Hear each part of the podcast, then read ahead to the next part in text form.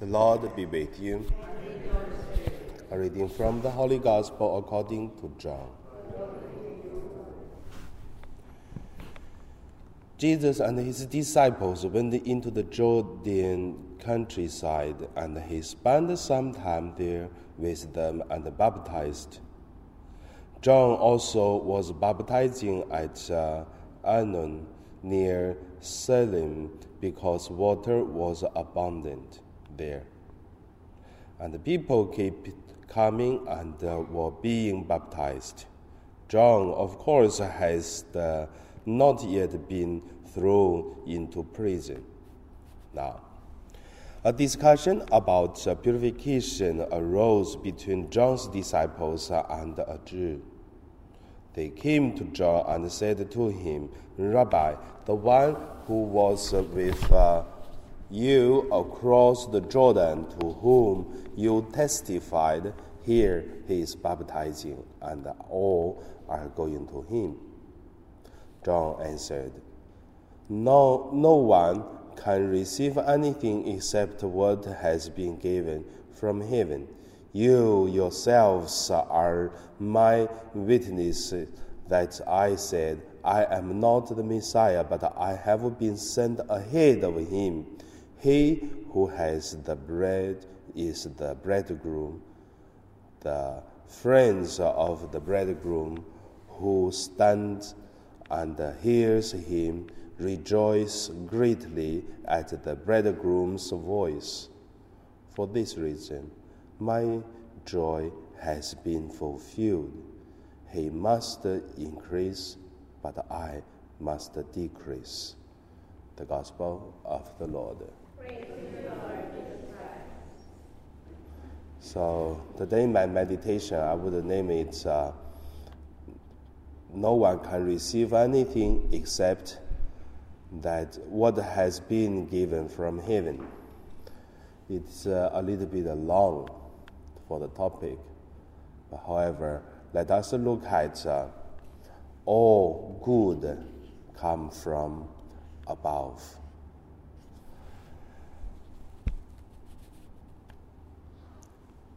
Eighteen hundred seventy nine at uh, November uh,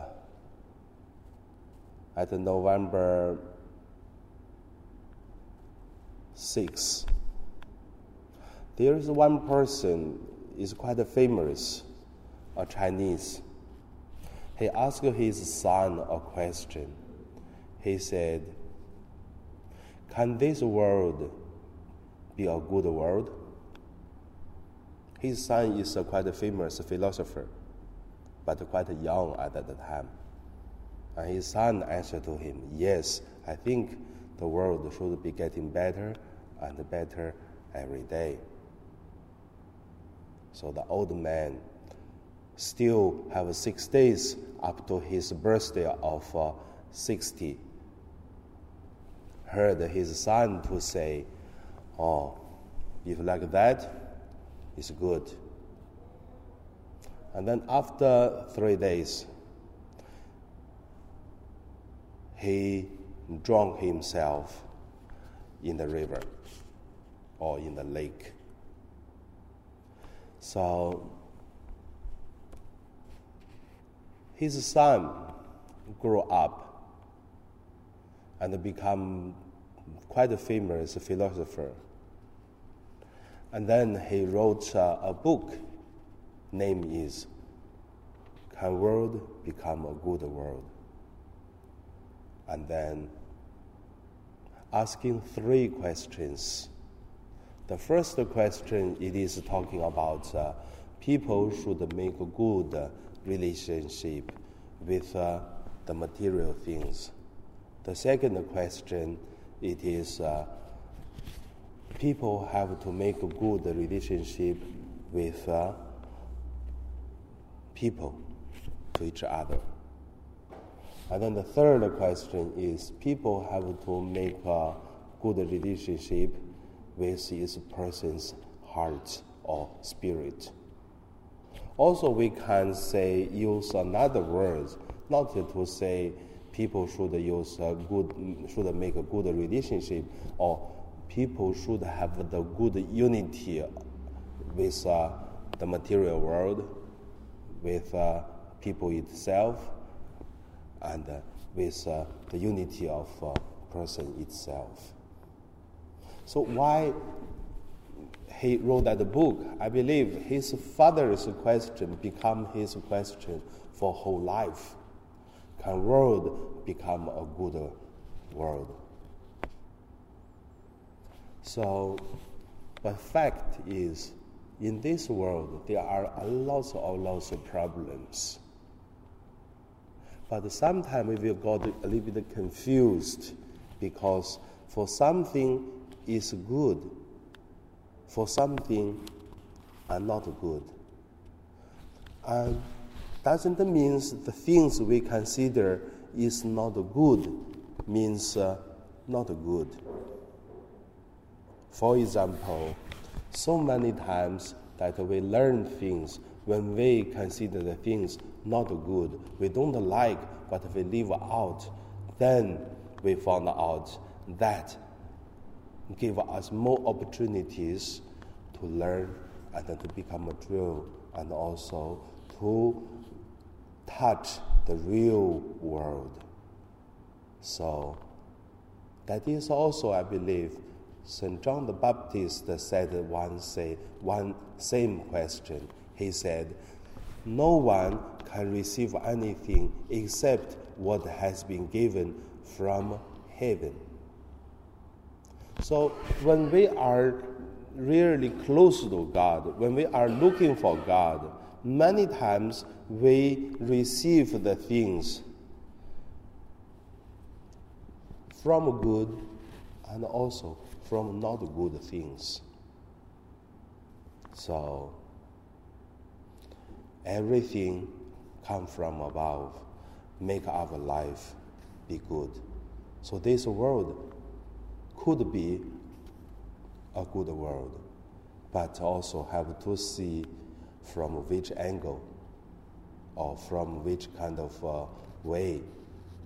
We should see it with the way of uh, faith. So the second point I would say, see the world through the faith. In many of uh, people's understanding, many people can see the world very clear. Like uh, a person can be a quite uh, uh, specialist, can be a professional, or even not a professional, but uh, every time he can got the point about finance, about the family, about uh, uh, country, the politics, or in church, the ways going on in this way or in that way. People, many people, they can get the idea. But the problem is, many times we just hear the person or people to say about, oh, why have this problem? Oh, I know it will be like that. But many times I figure out one thing after a while, which is people know it, but will the person to put even a finger to do make uh, that life better? So some people it just uh, a mouth, like what Jesus said. They worship God with their lips. That doesn't make the world better. So can world become a good place?